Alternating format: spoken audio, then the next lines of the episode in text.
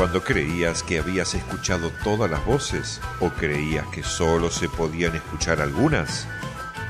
A partir de ahora y durante 60 minutos, ni un día sin sol. Política, educación, salud, información general, accesibilidad, discapacidad, cultura, espectáculos y buena música. No te quedes ni un día sin sol. Hasta las 19. Conduce Juan Pablo Regalado.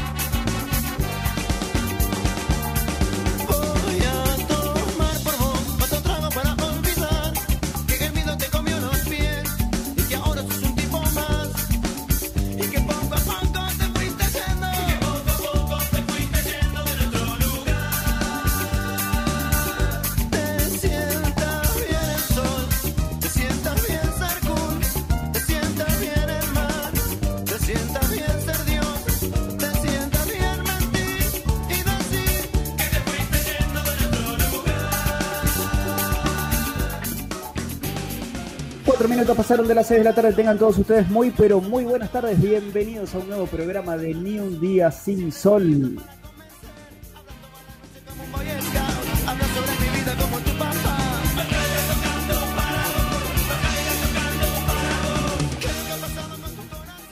Te decían, cuatro minutos pasaron de las seis, espero que me estén escuchando muy pero muy bien. En la puesta en el aire nos acompaña como todos los miércoles. Pablo, si me escuchas bien, dame pulgar arriba porque estoy con un entorno distinto, raro. Quizás sea porque he cambiado auriculares, así que veremos qué es lo que, qué es lo que sucede.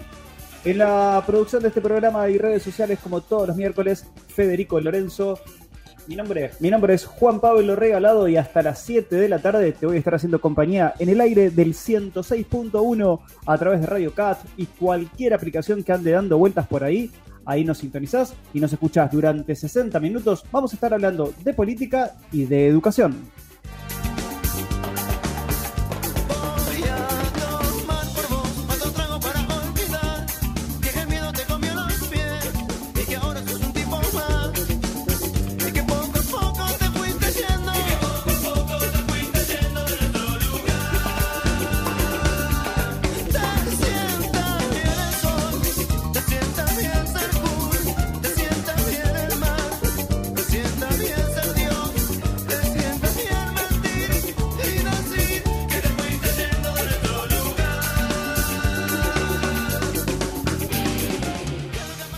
Coronavirus en la Argentina confirmaron 648 muertes y 25.878 contagios en las últimas 24 horas.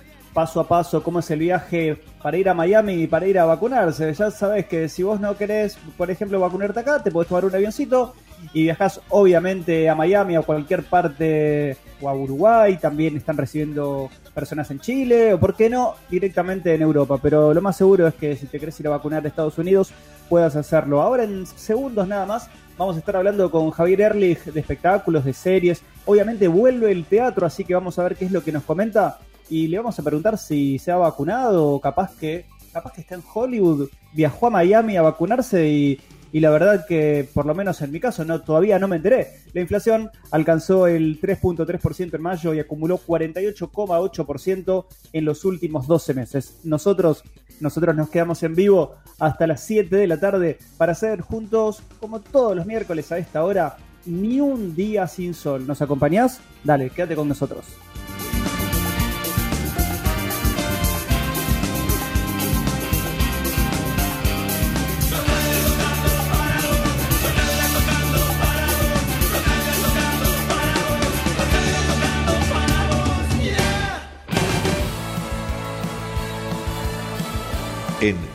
Día sin sol, la cultura y los espectáculos.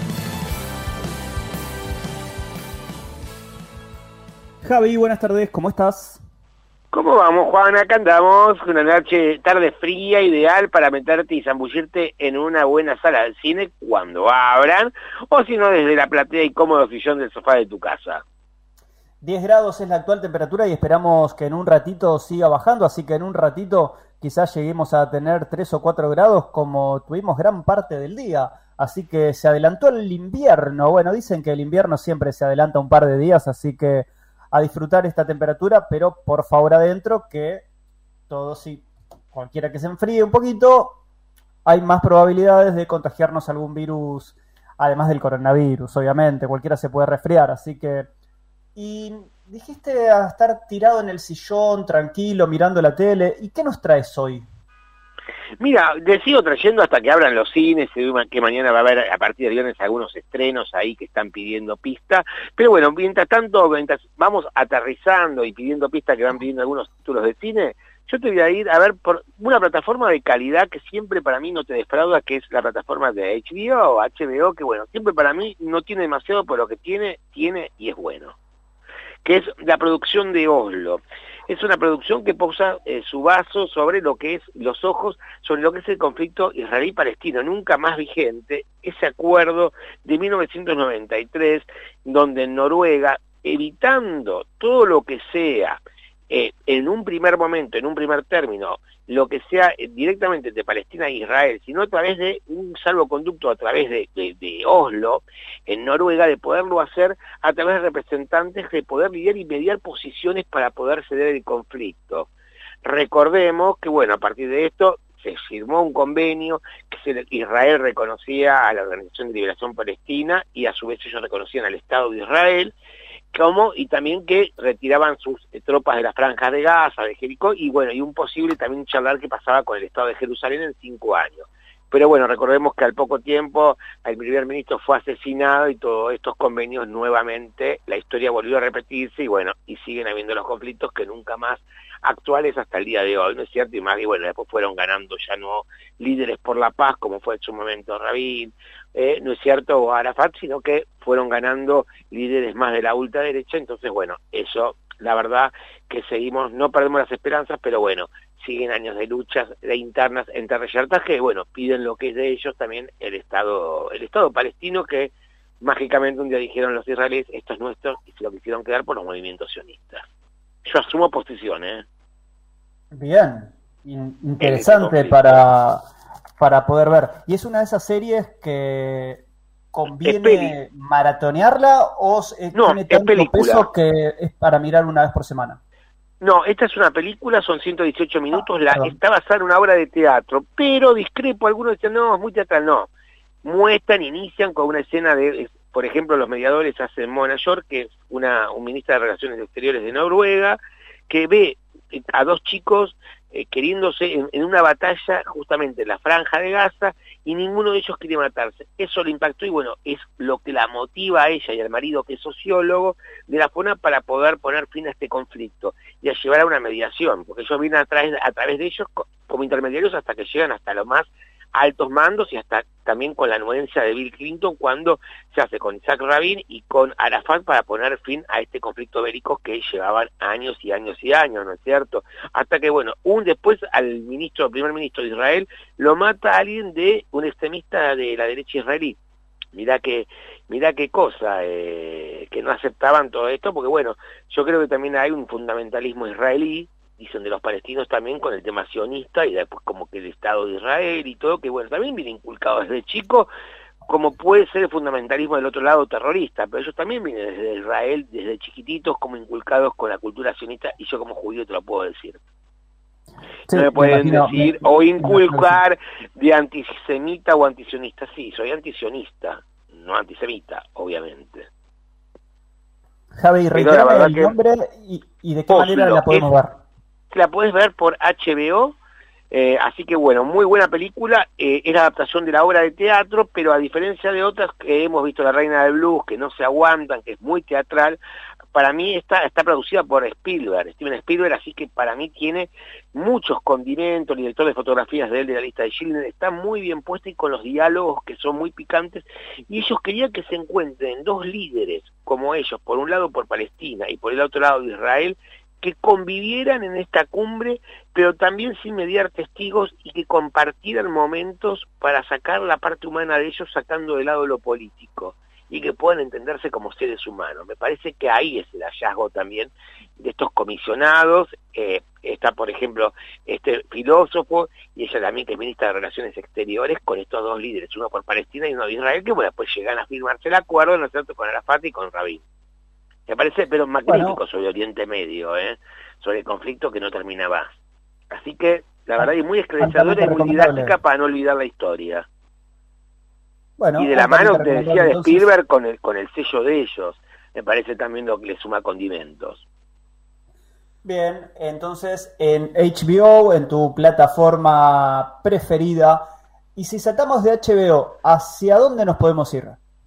Mira, nos podemos ir a Disomnia, que es también una especie de posapocalíptica, viste que está muy de moda, pero bueno, está entre los primeros eh, puestos de Netflix, no ameritaba que lo comente, es de una familia, ella está con los dos chicos, de repente parece que va a chocar y choca, y la hija por circunstancias caen en un lago, la hija por milagro parece que va a morir y se salva.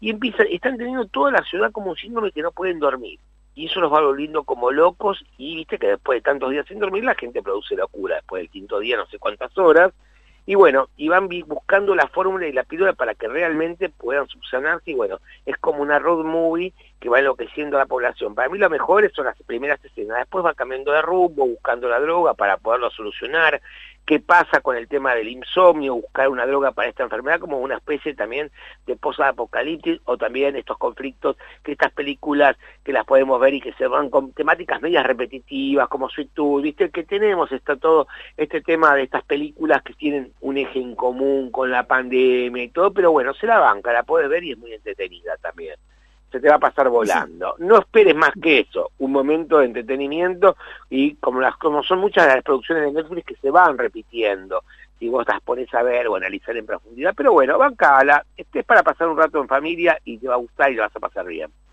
Disomnia, acordate, está dentro de los primeros puestos de Netflix. Disomnia. Y si dejamos Netflix, ¿hacia dónde nos podemos ir?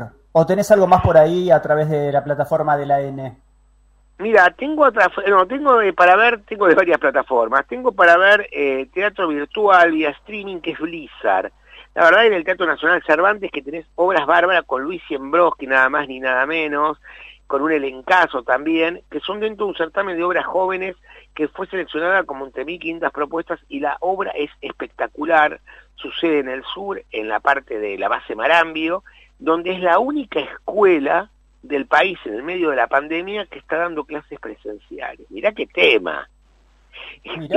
Eh, y se arma un triángulo amoroso entre estos que parecen que no estuvieran, que están aislados, porque es la única escuela donde no hay pobladores, donde solamente tienen que ver que no suban el agua de las embalses, si no explote y no se inunde todo, tienen que dar clase, pero a su vez estas tres personas, el director es un matrimonio, blanco que no te permiten, si vos tenés que irte y trasladarte para irte a una escuela, hacerte cargo, tenés que estar casado, quiere decir que tenés que ser heterosexual, blanco y con hijos, mirá que, que dicen, disyuntiva, y donde hay también un triángulo amoroso entre justamente este matrimonio con un lugareño que tiene relaciones, no te quiero decir que tiene relaciones con ambos, te espoleo un poquito, pero la verdad que están a flor de piel los sentimientos y bueno, un Luis Siembroski espectacular, un elenco magnífico y la puedes ver totalmente gratis. Blizzard es ese viento que viene, tipo como nosotros podemos decir el pampero, es el sinónimo de un viento o huracán que viene con esas tormentas de nieve, quiere decir la palabra brisa, si vos la buscas la traducción en inglés,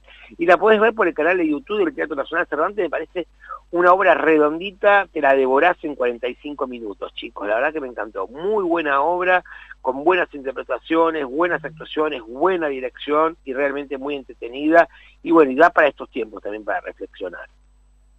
Javi, vos decime cómo venimos de tiempo, si querés algo más, vos decime. Dos minutos, pero en estos dos minutos, ¿volvemos al teatro de manera presencial? ¿Están dadas las condiciones y te animás a, cruzar quizás el puente Pueyrredón, en nuestro caso, y visitar alguna yo no sala? yo no me animo, y te voy a explicar por qué. Yo, no, yo te voy a explicar por qué. No me animo y no por mí que tengo las dos vacunas. Tengo a mi madre de 83 años que todavía no se dio la segunda dosis de eh, la vacuna Sputnik. Te doy la otra razón. Tengo a mi marido que justo se había dado la la gripe y, no, y es inmunocomprometido y no se pudo dar todavía, la había llegado después de COVID, no se pudo dar la de COVID. Entonces, por respeto a la salud de mi madre, primero, por respeto a la salud de mi marido, segundo, por respeto con que estés con las dos dosis, hay mucha virulencia, hay mucha circulación, no me muero, ni me desasno por ir al teatro ya. Así que pueden pasar los estrenos y las salas de cine por mí, hasta que no baje la virulencia y no baje un poco toda esta locura de circulación. Y tenemos muchísimos muertos todavía, más de 25 mil casos. Y esos son los días, nueve días que tuvimos los 10 días de confinamiento. Vamos a ver cuándo abran ahora los datos. Por mi parte, no cuenten con una asistencia ni un devorador de espectáculos porque no estoy ansioso por ir. Esperé tanto, esperaré un poquito más. Si fue muy poco cuando era verano y andaba un poquito las mejores condiciones, tampoco me mataba. Iba con mucho prurito y con mucho cuidado, menos ahora. No pienso por estos momentos ir al cine, no por lo que lleva el riesgo de ir al cine o la actividad cultural, sino por el transporte, chicos. Bueno, Javier Erlich, se agradece, como siempre, cada una de las recomendaciones son muy bienvenidas. Vamos a ver entonces por dónde nos enganchamos a partir de ahora y durante todo el fin de semana y a seguir cuidándose, amigo. Te mando un abrazo grande y gracias por este contacto con, como siempre, con nosotros, con FM Secla y con nuestro portal de noticias Avellaneda hoy. no, gracias a usted. ¿te, encontramos en algún lado esta tarde? Hoy no, pero te puedo tirar un adelanto. Mañana, en el 200 aniversario del fallecimiento de Martín Miguel de Güemes, no te pierdas a las 22 horas Ensayo para Güemes, estreno de cara de encuentro con Leonardo Bragaglia y Mercedes Morán, dirigida por Daniel Rosenfeld, que es impecable, porque me parece que el rol de Güemes vuelve a destacarse y se vuelve a hacer un revisionismo histórico, es como que el historia argentina se repite como tragedia. Te tiro esa y mañana andate a mirar a Canal Encuentro 22, estreno absoluto, documentalazo de, en 48 minutos sobre la figura de Martín Miguel de Güemes, pero me parece un laburo excepcional de todos. Artístico, increíble. Se agradece, amigo. Un abrazo grande y gracias por este contacto. Nos reencontramos en 15 días. Abrazo, nos encontramos en 15 días. Juan Pi. Chau, chau. Hasta luego. 10 grados la temperatura, 18, 19. Nos vamos a una pausa, escuchamos algo de música y seguimos con nuestro programa.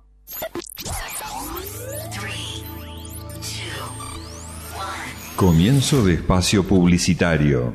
Estudia en la Universidad FASTA más de 20 carreras con modalidad online Vos elegís cómo y cuándo estudiar. Inscribite hoy. Informate en ufasta.edu.ar barra distancia. Universidad FASTA. Saber es crecer. Vení a la UNDAB. La Universidad Nacional de Avellaneda ofrece carreras con títulos de grado y tecnicaturas de ágil salida laboral. La UNDAB ofrece también carreras de educación a distancia y una amplia propuesta de cursos de posgrados, maestrías y especializaciones. Sumate. Ingresa en www.undab.edu.ar y forma parte de este proyecto de inclusión y calidad educativa. Vení a la UNDAB. Fin de espacio publicitario.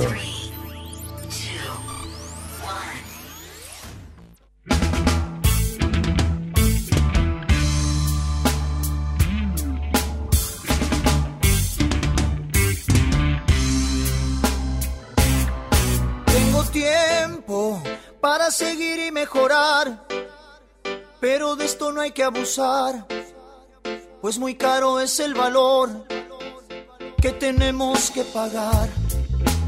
Prestemos más atención a nuestro alrededor, felices con la simpleza y con amor es mejor.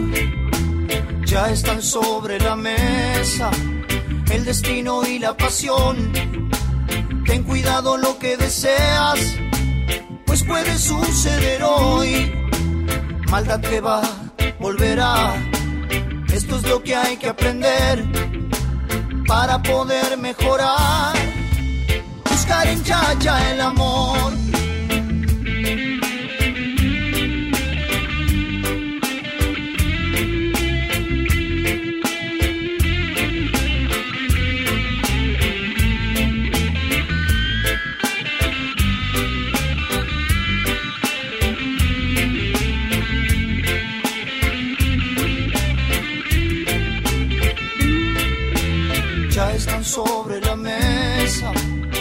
Destino y la pasión. Ten cuidado lo que deseas, pues puede suceder hoy. Maldad que va, volverá. Esto es lo que hay que aprender para poder mejorar. Buscar en ya el amor, ya están sobre la mesa el destino y la pasión. Ten cuidado lo que deseas, puede suceder hoy. Maldad que va, volverá. Esto es lo que hay que aprender para poder mejorar. Buscar en ya el amor.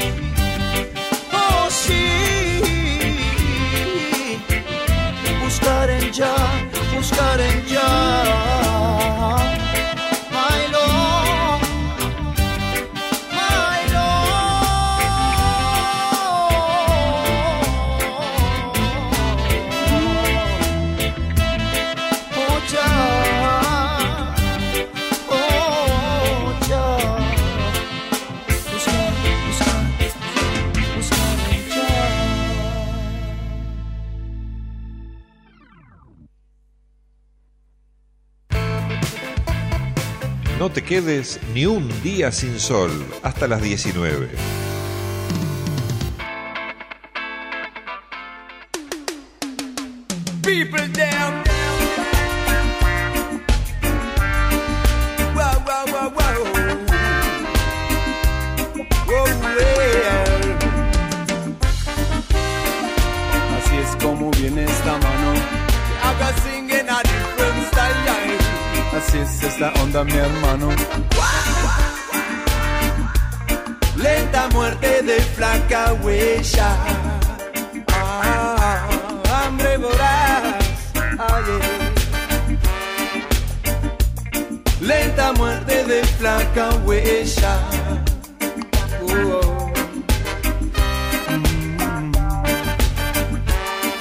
Está ahí. ¿Por qué no verlo? Inerte, inercia, veloncia obscena, omnipresente, carencia, estanca en ceguera. Belleza no alcanza a distraerla, Mm, robar poco a la vida sustraerla valiente entre las piedras, entre las piedras.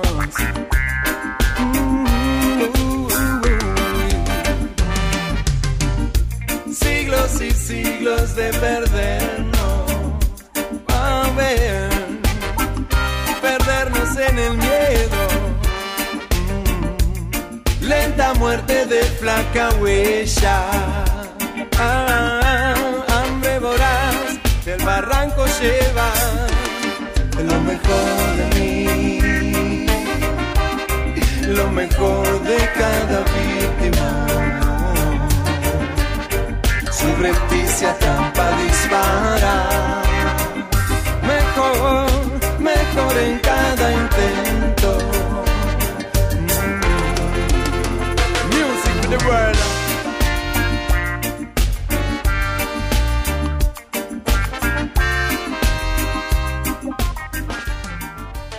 26 minutos pasaron de las 6 de la tarde, tenemos una temperatura de 10 grados y ya sabés, ¿no? Estamos, estamos metidos directamente en el invierno.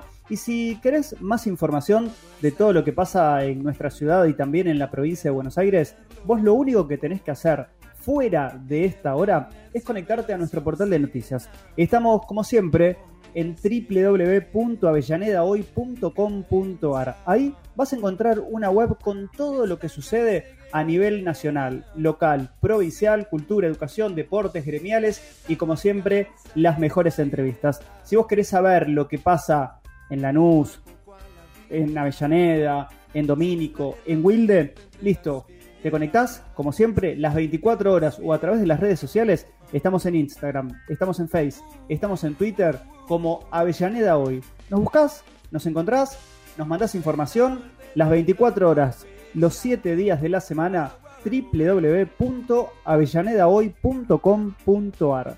Así que ya sabes, quédate, quédate conectadito a nuestro portal de noticias y como siempre, quédate conectado al aire del 106.1 o por qué no a través de nuestras distintas aplicaciones. Y yo me estaba preguntando si la dirigencia quiere combatir la pobreza. Transcurrido más de un año de pandemia, la dirigencia política argentina parece no encontrar el rumbo en sus decisiones.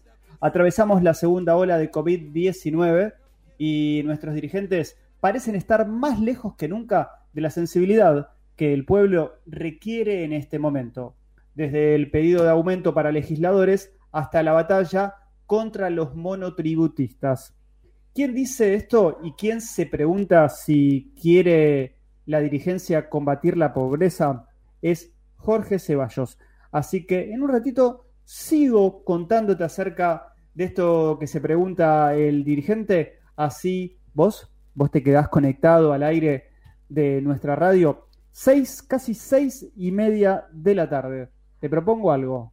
Pequeña pausa, Pablo, o música, y cuando regresamos, si no continuamos hablando de política, automáticamente saltamos, si están de acuerdo, a hablar un poquito, ¿por qué no?, de educación y de lo que pasa en las universidades nacionales de la República Argentina. Porque si vos querés información de universidades nacionales, te conectás con nosotros a nuestro portal de noticias de universidades, que es www.universidadeshoy.com.ar. Ahí, ahí seguramente vas a encontrar muchísima información.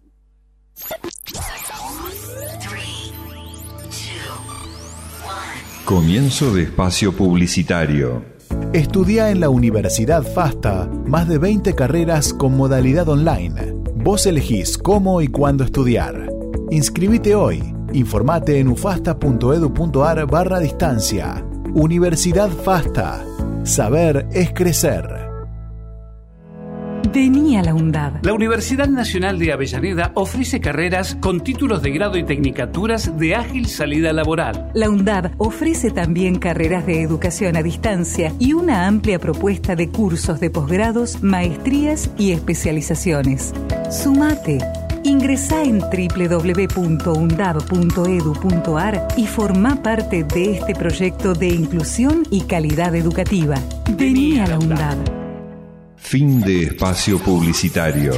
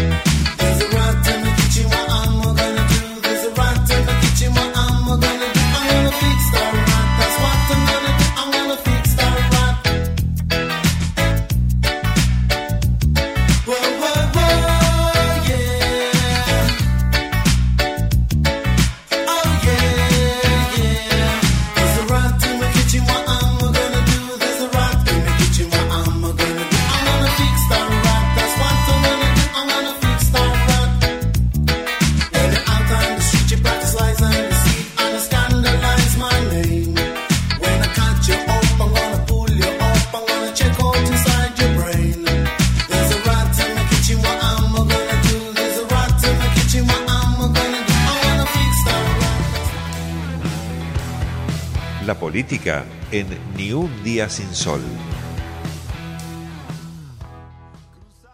Y yo recién me preguntaba si quiere la dirigencia combatir la pobreza. Transcurrido más de un año de pandemia, la dirigencia política argentina parece no encontrar el rumbo en sus decisiones. Atravesamos la segunda ola de COVID-19 y nuestros dirigentes parecen estar más lejos que nunca de la sensibilidad que el pueblo requiere en este momento, desde el pedido de aumento para legisladores hasta las batallas contra los monotributistas. Ahí está. ¿Y quién, quién se preguntaba esto? Era Jorge Ceballos, con quien estamos en línea en estos momentos. Jorge, buenas tardes. Juan Pablo Regalado te saluda. Gracias por este contacto con FM Secla y con nuestro portal de noticias Avellaneda Hoy. Un gusto saludarte. Hola Juan Pablo, el gusto es mío. ¿eh? Pregunta, eh, leía esta nota en la política online, tu nota de opinión que después nosotros replicamos en nuestro, en nuestro portal y haces referencia a muchísimos puntos vinculados a lo que le sucede a, o a lo que le pasa a los políticos argentinos de un lado o del otro. ¿Cuál es tu mirada en estos momentos? Y creo que, es así, que hay un despegue muy grande, ¿no? Uno no puede creer que en estas circunstancias pase que una legisladora esté pidiendo aumento para las dietas, ¿no? En realidad, este, en el marco de lo que ganan los jubilados, de lo que ganan los mismos trabajadores, que están la mayoría por debajo de la línea de pobreza, la gente que ha perdido el trabajo, la cantidad de, bueno, de, sectores, pymes, etcétera, que cierran, etcétera, me parece que la dirigencia política eh, no puede no puede mirarse el ombligo y decir, bueno, este, nosotros necesitamos recomponer nuestros saberes, ¿no? Tiene que tener ejemplaridad, ¿no? ¿no? le puede pedir sacrificio al otro, porque además es la que lo pidió es Fernanda Vallejo, que es oficialista, y acá se han dado para los jubilados aumento en el último eh, digamos, el último aumento que se dio es por debajo de la pauta inflacionaria, ¿no? Entonces, eh, las paritarias que se han negociado, todas por debajo de, la inflación, ¿no? Entonces, eh, no podés pedirle a los demás sacrificios y este, la dirigencia política no, no hacerlo. Bueno, con los monotributistas lo corrigieron, porque le mandaron un día, se enteraron de buenas a primera que tenían una deuda y este, y tenían que hacer frente. Los monotributistas de las categorías más bajas, que son los que han quedado sin rumbo. Yo tengo amigos que ya no pueden pagar el aporte de jubilatorio con el monotributo, ¿no? Este, ¿no? Se quedan sin obra social, sin aporte jubilatorio, y le van en, le encajaban una deuda. Bueno, tuvieron un reflejo quizás por el tema electoral y, lo corrigieron. Y algo parecido eh, con, con, las escuelas, ¿no? Eh, es medio curioso que se decida ahora volver a clase cuando las temperaturas bajan, cuando empieza el invierno y cuando hay el mismo nivel de contagio cuando se hizo tanta bandera para llevar a, las restricciones y sacar, eh, digamos, eh, ir a las clases virtuales y sacar la presencialidad.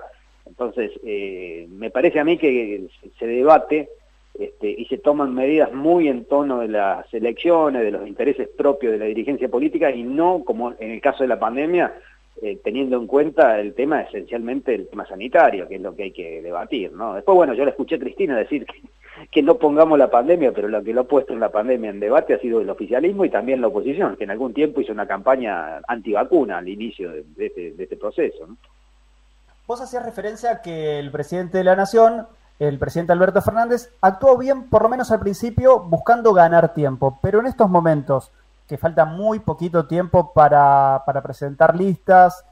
¿Están haciendo bien las cosas en la provincia de Buenos Aires, teniendo en cuenta, mira, justo miércoles 16, que hoy comenzaron las clases y hablábamos de esta cosa de ir corrigiendo eh, en el día a día, ¿no? Clases, no clases, y ahora en pleno invierno, hoy con 4 o 5 grados, primer día de clases en las escuelas primarias y secundarias. Bueno, evidentemente en el tema de la educación no lo han hecho bien, no lo hicieron bien el año pasado. Yo dije que al principio, primero hicieron lo que tenían que hacerse, juntarse la oposición, en la foto de Kisilov, Larreta y Fernández, yo eh, con un grupo de amigos, eh, digamos, que, están, que, no, que tienen otras actividades, que no están vinculadas a la política, me sabiendo que yo tengo militancia, me dijeron, Jorge, es la primera vez que siento que los políticos nos cuidan. En aquel momento cuando veían de que se estaban ocupando oficialismo y oposición eh, trabajando en conjunto. Ahora, lo que vino después, este, bueno, fue un disparate. Fue un disparate el tema de, por ejemplo, mantener cerradas las instituciones educativas todo el año pasado, cuando había mucho menos contagios que ahora este, y cuando las temperaturas propiciaban la posibilidad de dar clases este, eh, con aulas ventiladas e inclusive en espacios públicos, que los hay. Hay clubes, hay parques, hay un montón de cosas con las que uno tiene que aprovechar la presencialidad. La presencialidad, sí o no, no es un dogma. A mi criterio hay que aplicarla según el nivel de contagio, según la etapa del año que estemos, o sea, vinculado al, tema climático. Bueno, hay que tomar varios elementos para hacerlo. No hay que, ah, pero el tema es cuando se empieza a especular y si este, con esto y, a poner una a poner la grieta en el marco de la, de la, de la pandemia y ahí se fue todo a, donde ya conocemos. Y después, bueno, eh, en el tema económico, el gobierno hasta ahora, ah, digamos, eh, una cosa era, eh, digamos, fue el, año pasado donde el cuarto IFE no lo vieron, bueno, había cierta recuperación, pero después, digamos, acá se, se vinieron las, las, restricciones, empezó a caer la economía y la ayuda a ese sector no llegó, este, y bueno, es insuficiente porque el gobierno ha priorizado el superávit fiscal por encima de las necesidades que tienen eh, pequeñas empresas y sobre todo los sectores medios. ¿eh? Yo digo, los más afectados de esta pandemia objetivamente son los sectores medios. Y la nueva pobreza no es que los, antiguos pobres tenían, tuvieron más hijos. La nueva pobreza son los sectores medios que han caído en la pobreza. Y yo lo, nosotros lo percibimos a veces en el barrio mismo, eh, profesionales que van a pedir un, jóvenes que van a pedir un, profesionales jóvenes que van a pedir un plan potenciar este, porque necesitan eso y son ingenieros agrónomos, este, contadores, eh, administradores de, empresas, bueno, cosas insólitas que vos decís, están necesitando esto, ahí te das cuenta quiénes son los nuevos pobres de, Argentina. Bueno, eso alguien es responsable. Hay un problema sanitario general, pero también hay hierros en la administración a mi criterio. Estamos conversando con Jorge Ceballos, secretario nacional de Libres del Sur, y hay que animarse a algún desafío más fuerte y meterse, eh, por lo menos este año, a armar, a, empezar a recorrer nuevamente los barrios y empezar a ver con quién empezamos a, tejer o con quién se empiezan a tejer alianzas? En tu caso, están empezando a charlar con Florencio Randazzo.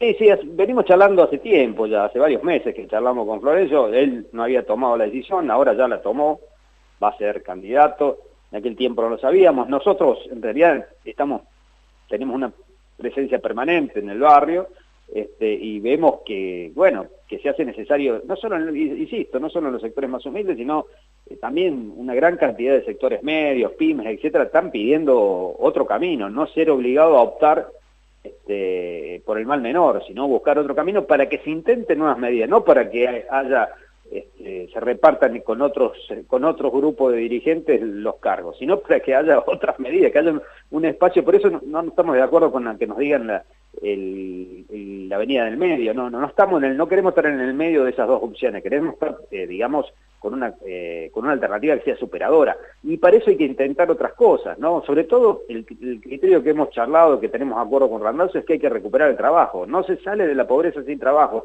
y no se genera trabajo si no crece la economía. Entonces tenemos que tomar algunas medidas que nos permitan este, hacer crecer la economía porque hace ya mucho tiempo y abarca varias administraciones, no es una sola, que eh, la economía no crece, ese es el problema. Nos hemos retrasado respecto a países limítrofes nuestros, hemos perdido terreno en, la competencia internacional, hemos en, en, la modernización de la economía y hemos perdido eh, terreno sobre todo en el avance de la pobreza, ¿no? Otros países que históricamente han sido pobres han logrado resolver esto y nosotros, Argentina, que ha tenido un capital en el siglo pasado social eh, muy grande, se lo, se lo ha ido consumiendo, nos hemos eh, consumido, por eso no ha habido, ese capital nos ha permitido llegar por lo menos hasta ahora acá, pero ya tenemos el 50% de la población en esta situación. ¿Hay que alentar los créditos blandos, por ejemplo, a las pequeñas y medianas empresas? Sin duda, los bancos tienen que prestar al que necesita. El problema que tenemos con el sector bancario, que la verdad que no es un problema de acá de Argentina, es un problema hasta en Estados Unidos, ¿no? Este, el, banco le presta al que tiene plata y tiene garantía de, de, poder devolverlo, o sea, le pide todos los requisitos, entonces, bueno, justamente es el que no necesita. Nosotros tenemos que, y, y busca eh, este, orientar el crédito a, bienes y otras cosas que están, eh, digamos que, que no son necesarios los que eh, no son necesariamente los que generan la producción. Nosotros tenemos que orientar que el, capital bancario, el capital financiero, también tenga algún riesgo, digamos, eh, financiando también a las empresas pequeñas y medianas, tiene que haber préstamos, como decís vos, blandos, y bueno, también el Estado tiene que hacer soporte, ¿no? Entonces creo que el sector financiero tiene que ayudar, como contribuye en todo, como contribuye el jubilado, que hace décadas que le vienen sacando eh, sus ingresos, como contribuyen los trabajadores que han perdido también en esa carrera por la depreciación del salario. Este, y bueno, ese sector que se la ha llevado en pala, como dijo Cristina en algún momento, y no dejó de llevársela en pala, este, eh, bueno, también tiene que hacer una colaboración este, para que para que se, por ejemplo, se financie también el tema de la construcción de viviendas. Necesitamos más viviendas y que sean, este, digamos, que, que eh, que, nuestros jóvenes no tengan que seguir viviendo con sus, con sus padres, ¿no? Tenemos con el tema de la pobreza una situación de que no hay movilidad social, ya los hijos no superan a sus padres, sino que en realidad eh, empiezan a vivir del capital que pudo construir o adquirir eh, sus padres en ese momento, ¿no? Este, y en el tema de la vivienda se expresa que no es muy difícil para un joven, aún teniendo trabajo, poder acceder y ahorrar para comprarse una vivienda. Entonces tenemos que lograr que, y eso es reactiva la construcción, tenemos que lograr que la vivienda sea una realidad. Y hay otra bandera que a mi criterio tiene que ver con el desarrollo del país, con el federalismo, que es el sistema ferroviario. Hay que reconstruirlo. Hay que reconstruirlo porque parte de los problemas que tenemos con los costos, con lo que poco que se le paga a veces a un productor y lo que a veces los grandes precios que pagamos los consumidores tiene que ver con la logística este, en muchas partes, con, este, en muchos de esos eslabones de la economía y necesitamos que lo que pasa en todo el mundo, no estoy planteando algo que no se hizo en ningún país, es lo que hacen los países desarrollados, tener el sistema de transporte de carga este, multimodal en el cual el, el transporte ferroviario es uno de los más importantes, ¿no? China en el tema de la inversión que está haciendo ahora eh, en la llamada antigua ruta de la seda, que son, abarca más de 67 países en distintos continentes, eh, el, casi el 85% de las inversiones son en el, sistema ferroviario. Tiene que ver con sus intereses, por supuesto, están interesados en, que lleguen ahí para poder también ellos eh, exportar, digamos, y traer algunas materias primas que ellos necesitan. obviamente, como hizo Inglaterra quizás en su momento pero el, el tema ferroviario es esencial, es, el, es lo que se mueve en Europa, en los países más desarrollados. Entonces nosotros tenemos que recuperar, porque en algún tiempo tuvimos un sistema ferroviario, este, tenemos que recuperar de nuevo el sistema ferroviario, hay que invertir ahí y eso también va a ser el camino para ver si salimos de, esta situación en la que estamos. Hay que animarse un poco, hay que innovar, hay que tratar de... Este, y hay que dar el ejemplo. Yo creo que la sociedad... Hay siempre presiones de los sectores de poder, ¿no? que, es difícil con sus eh, visiones corporativas a veces entorpecen. Pero si nos apoyamos en la sociedad eh, con transparencia, con ejemplaridad y reconociendo cuando uno se equivoca, porque si, uno hace se equivoca, pero reconociéndolo, teniendo esas pocas virtudes, creo que se puede tener el apoyo para lograr esos, objetivos. Te voy a comprometer a seguir conversando porque hiciste referencia al, al transporte, a los trenes, y es un sistema ferroviario que obviamente en los 90 lo teníamos y hoy en día no, no está vigente. ¿Y crees que en el 2023 se pueda llegar a pensar algo vinculado al sistema ferroviario? No tengo dudas, no tengo dudas. Yo, si, yo creo que un, gobierno que, se plantee el desarrollo de este país tiene que tener el desarrollo del sistema, la reconstrucción del sistema ferroviario. Y por supuesto no reconstruir de la misma manera, porque aquel sistema ferroviario fue creado justamente por los ingleses, con, vinculado solamente al puerto, este, nosotros tenemos que ver cómo conectamos las economías regionales, cómo eh, eh, desarrollamos mejor y más fluidamente el comercio con el, con el Pacífico, que el desarrollo de los países asiáticos es fundamental y tenemos ahí una salida nosotros.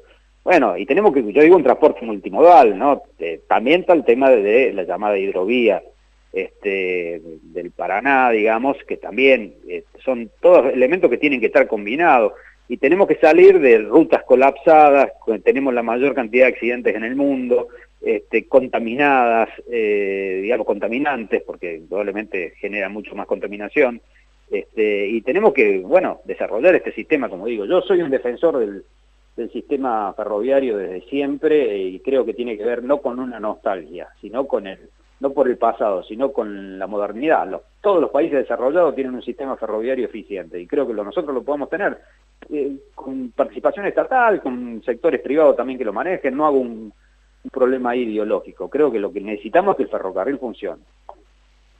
Jorge Ceballos, secretario nacional de Libres del Sur, gracias por este contacto con nosotros y el compromiso obviamente de continuar conversando, dialogando y anunciando distintas cosas que, se puedan llevar adelante, obviamente de acá al 2023 seguramente. Un abrazo grande y nos reencontramos en, unos días nada más. Juan Pablo, el agradecido soy yo, ¿eh? Charlar, un gusto hablar con vos y un gusto hablar con tu audiencia, a disposición siempre, ¿eh? que tengan buenas tardes. Buenas tardes. 18.47, estamos en vivo en el aire del 106.1 y en todas las aplicaciones vía digital. La educación, ni un día sin sol.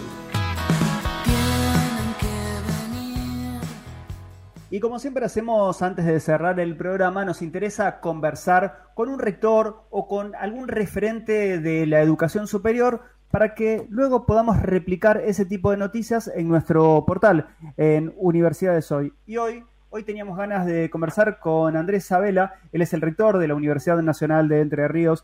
Andrés, buenas tardes. Juan Pablo Regalado te saluda. ¿Cómo estás? Hola Juan Pablo, eh, buenas tardes. La verdad que este, recibo con, con, grata sorpresa este, el llamado para participar del programa este, para nosotros desde el interior dar a conocer lo que hacemos este, es siempre muy muy importante, muy valioso y, obviamente que nos gusta mucho hacerlo. Bueno, gracias, gracias por tus palabras. Y la verdad que lo que nos interesaba justo hoy, que en nuestro caso en la provincia de Buenos Aires comenzaron a, cursar los estudiantes de jardines, primarias y secundarias y empiezan a mirar, ¿viste? De alguna manera, a ver, a ver cuándo comienzan a cursar de manera presencial las universidades públicas. En el caso de la Universidad Nacional de Entre Ríos, ¿qué evaluación hacen de lo que fue el 2020, este primer cuatrimestre a distancia? ¿Y creen que en algún momento, en el segundo cuatrimestre, se va a poder cursar de manera presencial o híbrida? Bueno, indudablemente que, eh, te comento, la Universidad Nacional de Entre Ríos por ahí tiene de diferente a otras universidades nacionales que está distribuida a lo largo y ancho de la provincia de Entre Ríos. No, no, no estamos en una sola localidad, sino que estamos en Concordia, en Gualeguaychú, en Concepción del Uruguay, en Villaguay, en Paraná y en Oro Verde. Así que las nueve facultades que conforman la Universidad Nacional de Entre Ríos está en, esas seis localidades de, nuestra provincia. Eh, independientemente de eso, suyo cada localidad tiene lo suyo, cada facultad tiene áreas disciplinares eh, diferentes, eh, están, digamos, unas separadas de otras a, 250, 280, 270 kilómetros, eh, y esto en algún momento era, era un problema y yo creo que hoy en realidad conforma una virtud pensando en un sistema universitario que, cubra las necesidades del, territorio, en una universidad que tiene que ser federal. Y ese federalismo no es solo este, Buenos Aires, interior del país, sino que también el federalismo hay que hay que defenderlo y sostenerlo este, dentro de la, de la provincia y no concentrar únicamente las actividades universitarias en la capital de la provincia. Así que eh, indudablemente eso nos posiciona como universidad con desafíos diferentes, con problemáticas diferentes. Eh, digo esto ¿por qué? porque la evaluación de la situación sanitaria de la pandemia eh, implicó para la universidad eh, hacer una evaluación, por un lado global, de la situación sanitaria de la provincia de Entre Ríos, pero por el otro lado particular en cada una de esas localidades. ¿Y cómo, nuestra, nuestra universidad, sí, no, tratando de, resumirte tu pregunta, nuestra universidad, como, como el resto del sistema universitario, el año pasado de un día para el otro tuvo que pasar a un sistema de, educación virtual de emergencia, o este, dado que nuestras carreras eh, eran carreras pensadas y planificadas para realizarlas en forma presencial, eh, así que el 2020 se trabajó eh, de manera virtual.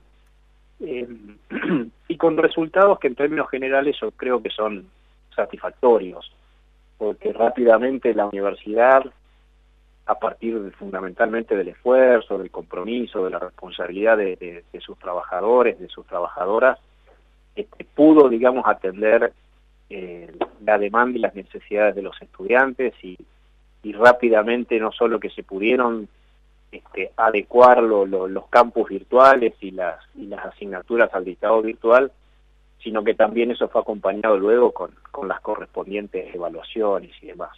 Eh, y esto, digamos, este, en, en realidad fue posible eh, adicionalmente porque nosotros veníamos este, trabajando en un proceso de este, ir virtualizando determinadas propuestas académicas, determinadas actividades de extensión, diversas actividades que la universidad venía llevando adelante.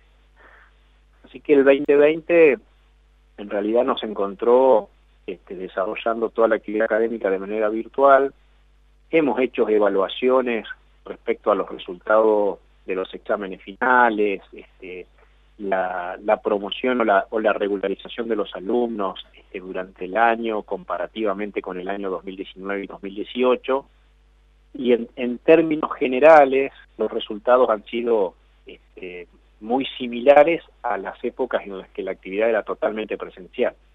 Por eso digo que eh, como, digamos, este, como idea global es de que el sistema pudo dar respuesta a, a esta coyuntura de, emergencia.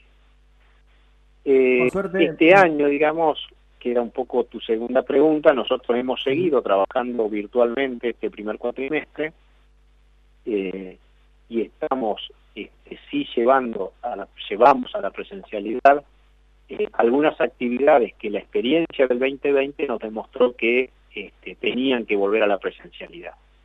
Le hace este, actividades en laboratorios, actividades de campo en carreras, por ejemplo, como en agropecuarias, eh, o, determinadas este, actividades este, vinculadas a carreras como veterinaria, en donde el alumno necesita ese contacto con, este, bueno, en este caso con la naturaleza, con, con, con, otro ser vivo, con, este, con un laboratorio, con un determinado equipamiento que necesita aprender a manipularlo, a verlo, a observarlo, eh, y, bueno, y la experiencia del 2020 nos, nos permitió identificar analíticamente esos casos y llevar esas actividades a la presencialidad, este, obviamente cumpliendo y cuidando todos los protocolos y, el cuidado de la salud de toda la comunidad universitaria, que desde el marzo del año pasado es una de las prioridades de nuestra como gestión de la universidad.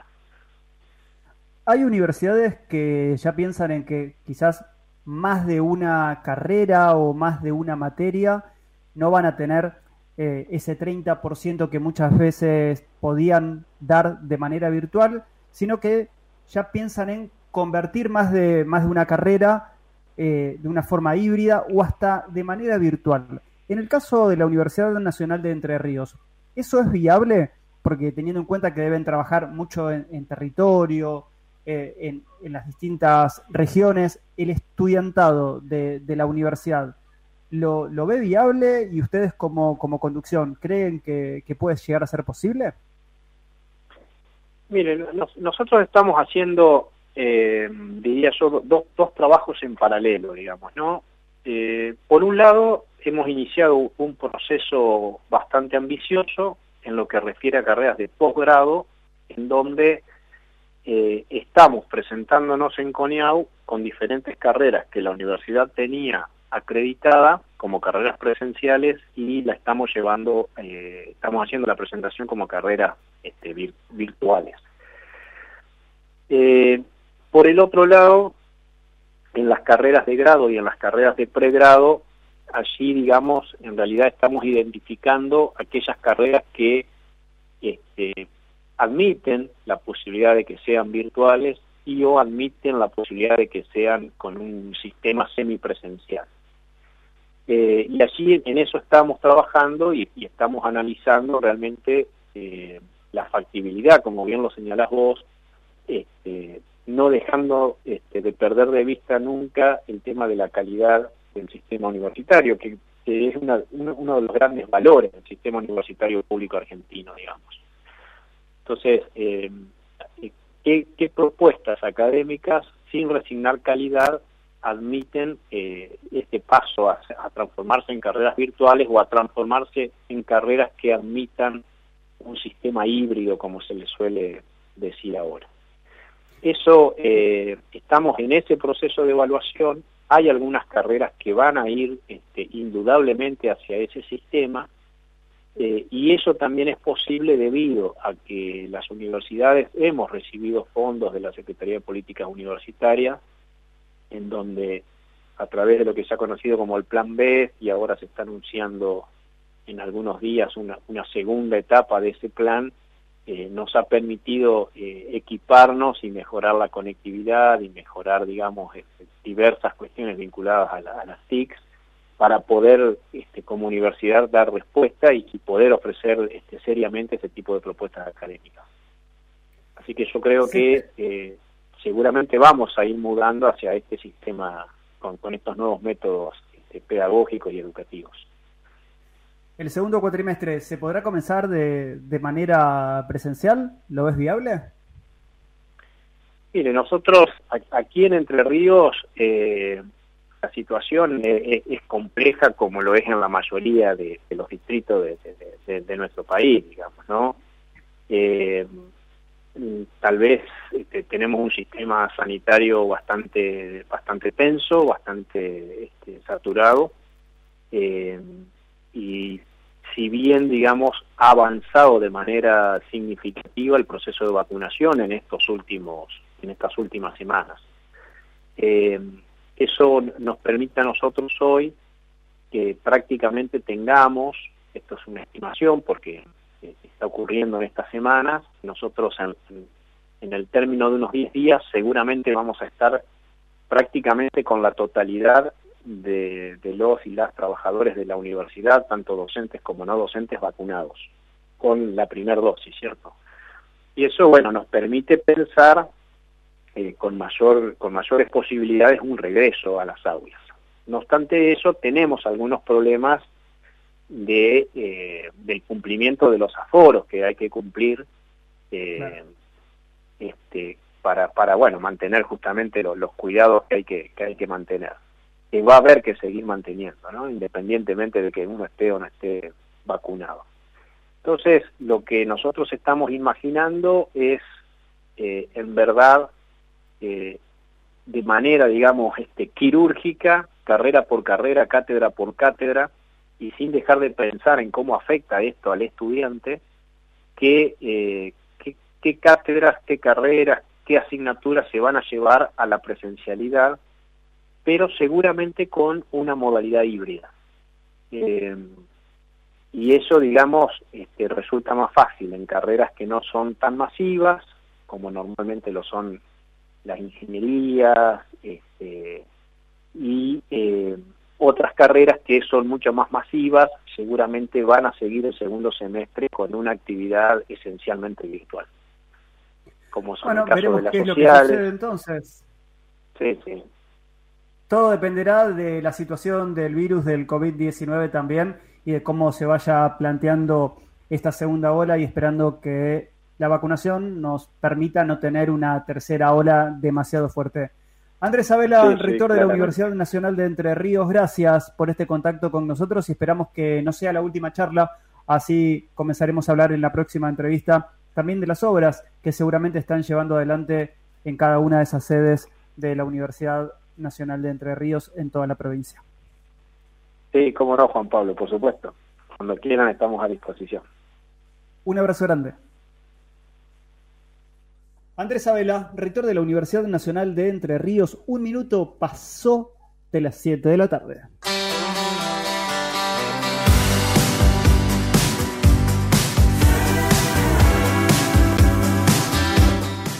Y mirá que me quiero ir en horario, ¿eh? me quiero ir en horario, pero se me hace difícil, se me hace imposible, ¿viste? Cuando uno se empieza a poner a charlar, a debatir, a conversar sobre las cosas que a uno le gustan, y bueno, pasa esto, nos extendemos un cachitito nada más.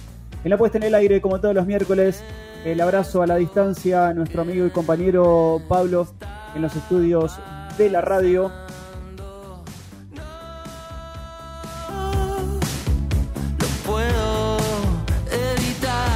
Producción de este programa y redes sociales, Federico Lorenzo. En un ratito nada más en, nuestro en nuestros canales de Spotify van a encontrar las notas que hicimos hoy, van a encontrar a Javier, van a encontrar a Andrés Abela y también a Jorge Ceballos. Mi nombre, mi nombre es Juan Pablo Regalado y nos reencontramos la próxima semana para seguir hablando de política, de educación, de accesibilidad y obviamente, como siempre, de lo que pasa en nuestra región. Tengan ustedes una muy, pero muy buena semana. Gracias por estar ahí del otro lado. Nos encontramos en 7 días. Chau.